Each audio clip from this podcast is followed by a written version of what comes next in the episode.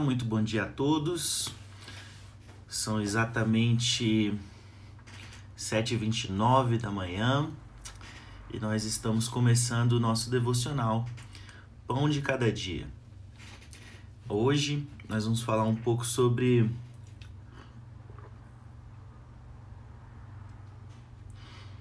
algumas ideias dentro do texto de Provérbios, capítulo 17, versículo 25. Então vamos lá. Provérbios 17, versículo 25. O filho insensato é a tristeza para o seu pai e a amargura para quem o deu à luz. Eu quero começar com uma palavra de oração. Senhor Jesus, muito bom dia, Espírito Santo, seja bem-vindo Deus Pai, eis-nos aqui, Senhor, na tua presença, em torno da tua palavra, buscando de ti o entendimento, a sabedoria, a graça para caminhar, para entender e para viver. Dá-nos a luz, porque tu és o Criador de tudo e na tua luz nós vemos a luz. Amém. Tá falando que tem filho que deixa o pai triste e que o filho que faz isso, que é a tristeza do pai, é o filho insensato, é o filho insensato. E a gente, eu quero comentar aqui uma coisa, porque sensatez é uma virtude de, de quem tem identidade. Veja bem, a sensatez para cada pessoa ela vai por um caminho. A prudência, e a sensatez são virtudes que nos protegem, que nos ajudam a tomar boas escolhas, a pensar direito, a escolher bem. Mas essas virtudes, elas têm que estar a serviço da nossa identidade, da nossa verdade pessoal em Deus. Porque senão nós seremos apenas cópias. Ah, corremos o risco de ser apenas cópias de outras pessoas e ninguém foi feito em série, cada um de nós tem um material genético, tem um material genético espiritual, tem uma alma única. Cada um de nós é único. Então, o convite do Senhor para nós é que nós, a partir da nossa identidade, sejamos sensatos, aprendamos a escolher e aprendamos a ouvir a Deus. E no nosso relacionamento com Deus, existem coisas que para muitos não vão ser sensatas. E mesmo assim a gente vai fazer sendo sensato, porque o fim delas é proveitoso. Você veja bem, você, se não fosse o propósito de Cristo morrer naquela cruz, se não fosse o propósito de Cristo ser açoitado, ser preso, cuspido, humilhado, ridicularizado daquele jeito, Maria, sua mãe, a mãe de Jesus, a mãe, a, a mulher que o deu à luz, que é exatamente o que está dizendo o texto aqui, teria ficado amargurada, teria ficado triste, uh, não só pelo acontecimento, mas pelas escolhas que o filho tomou. Mas Maria reconheceu o chamado, a identidade de seu filho, e por mais que ela tenha ficado triste, que ela tenha sofrido com as a perseguição, a humilhação e a dor que Jesus sofreu, ela entendeu que este era o chamado dele, que fazia parte da missão dele aqui salvar o mundo inteiro, fazendo assim também, falando o que falou, enfrentando o que enfrentou e, e passando pelo que passou. Então, a sensatez e a insensatez que pai e mãe estão buscando em nós é que nós sejamos quem nós precisamos ser.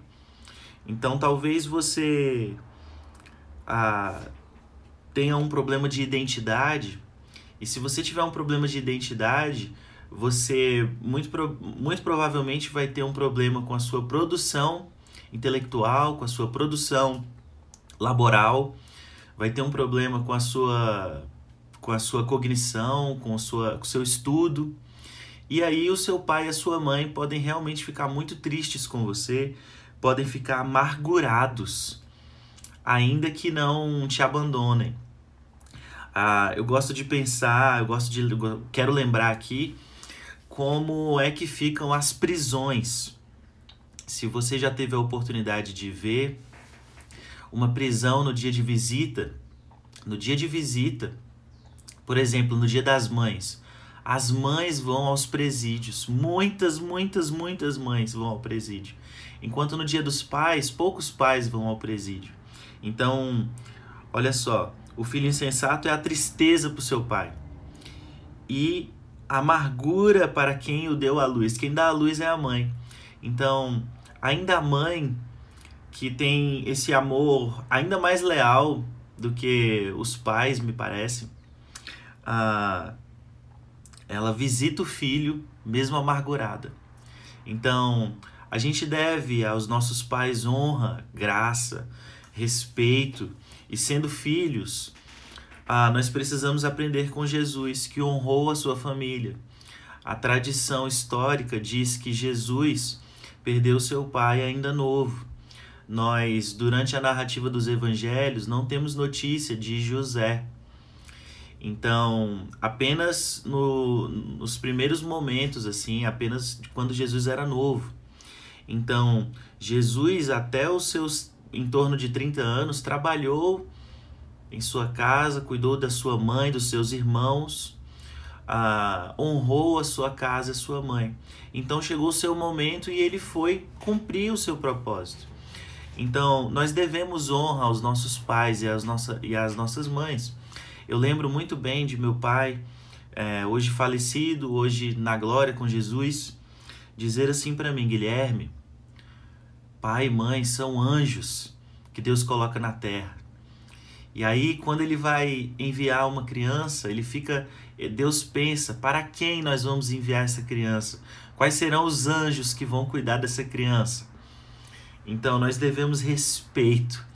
Nós devemos respeito, nós devemos honra ao nosso pai e nossa mãe. A Bíblia, inclusive, diz em seu primeiro mandamento com promessa: honra o teu pai e a tua mãe para que sejam longos os seus dias nessa terra. Então, precisamos honrar o nosso pai e a nossa mãe com sucesso na nossa missão. Então, precisamos honrar o nosso pai e a nossa mãe com um nome. Nosso pai e nossa mãe nos deram um nome e eles querem que nós o, o honremos. Honremos o nome das nossas famílias, honremos com caráter, com moral, e isso a gente só encontra em Deus. A gente pode buscar em livros e a gente aprende também, a gente pode buscar em exemplos que temos no dia a dia, mas o verdadeiro caráter é o de Cristo. O verdadeiro caráter é o de Cristo. E o verdadeiro caráter é o de Cristo porque ele o executava com liberdade, dentro da sua identidade. Então, Jesus o tempo todo era pego fazendo o que as pessoas ficavam assim escandalizadas. Jesus, numa época em que não se podia conversar sozinho com uma mulher, ele foi pego num poço, no poço de Jacó, conversando com uma mulher samaritana, que para o povo de Jesus era tida como um povo imundo, um povo descartável. Jesus foi pego conversando com prostitutas. Jesus foi pego conversando na mesa com cobradores de impostos, que eram considerados traidores de seu povo. Jesus foi pego com doze discípulos que pareciam mais uma gangue, se nós olhássemos pelo lado natural. Era uma reunião de pessoas sem, sem valor natural. Mas Jesus encontrou nos discípulos o valor do serviço, o valor da obediência, o valor do verdadeiro amor. E entregou a eles muitas coisas, as quais lemos nos evangelhos e nas cartas do Novo Testamento e nos livros do Novo Testamento. Então, pai e mãe geralmente têm expectativas sobre nós. Pai e mãe geralmente sonham. Eu lembro que minha mãe uma vez me disse que queria que eu fosse jornalista. Eu lembro, hoje eu sou concursado, sou professor na Secretaria do Estado aqui do Distrito Federal. Ah, e eu lembro muito bem de Quantas vezes meus, meu pai falou para mim, Guilherme, você vai passar nesse concurso, você vai fazer esse concurso, você vai fazer, tá fazendo matemática, você vai terminar esse seu curso, você vai fazer esse concurso e você vai trabalhar é, nesse, nesse lugar. E eu fiz isso, em honra ao meu pai, em honra ao que ele sonhou também. Ah, claro que tem vários benefícios que eu sonhei, mas o ponto aqui é, pai e mãe só quer o melhor pra gente, só tem as melhores expectativas pra gente. O nosso trabalho é, respeitando pai e mãe, alinhar aquilo que precisa ser feito de acordo com o que nós temos revelados em Deus do nosso propósito e aquilo que os nossos pais sonham. Precisamos aprender a conversar com os nossos pais. Precisamos aprender a discordar dos nossos pais sem que eles se sintam desonrados. Precisamos aprender a respeitar a opinião dos nossos pais, mesmo quando ela não servir para a gente. Eu preciso aprender a honrar mais a minha mãe. Eu preciso aprender a honrar mais o meu pai, porque isso é saúde para nós. Isso é saúde, isso é vida e você também precisa fazer isso. Estejam seus pais vivos, mortos, distantes, esteja o seu pai ou a sua mãe te desprezando ou dando mais valor para algum de seus irmãos ou irmã. Você precisa respeitar mais o seu pai, você precisa respeitar mais a sua mãe, porque isso é um princípio de honra. E nós precisamos caminhar em bons princípios, em princípios ai, que nos fazem humanos em Cristo. Esse é o nosso chamado. O que você ouviu aqui foi o devocional Pão de Cada Dia, do dia 12 de julho. É, e eu tenho feito esses devocionais todos os dias às sete e meia da manhã. A minha oração é para que Deus possa dizer, assim como disse de Jesus, sobre mim e sobre você. Que Deus possa dizer: Este é o meu filho amado em quem eu tenho alegria. Esta é a minha filha amada em quem eu tenho alegria. Essa é a minha oração, que o Senhor ache em nós alegria, alegria, alegria da parte dele, de acordo com aquilo que a gente faz, de acordo com aquilo que a gente pensa, de acordo com aquilo que a gente projeta. Que nos nossos projetos o Senhor encontre a vida dele a resposta dele para as nossas perguntas e a execução do sonho dele para essa terra. Venha a nós o vosso reino, seja feita a vossa vontade, assim na terra do nosso coração, como no céu da nossa mente. Oh Senhor, que o Senhor tenha misericórdia de nós e nos abençoe nessa semana incrível que está começando. Deus te abençoe. Bom dia. Esse foi o devocional número 7 do dia 12 de julho. Pão de cada dia. Domingo, domingo, domingo. Coisa boa.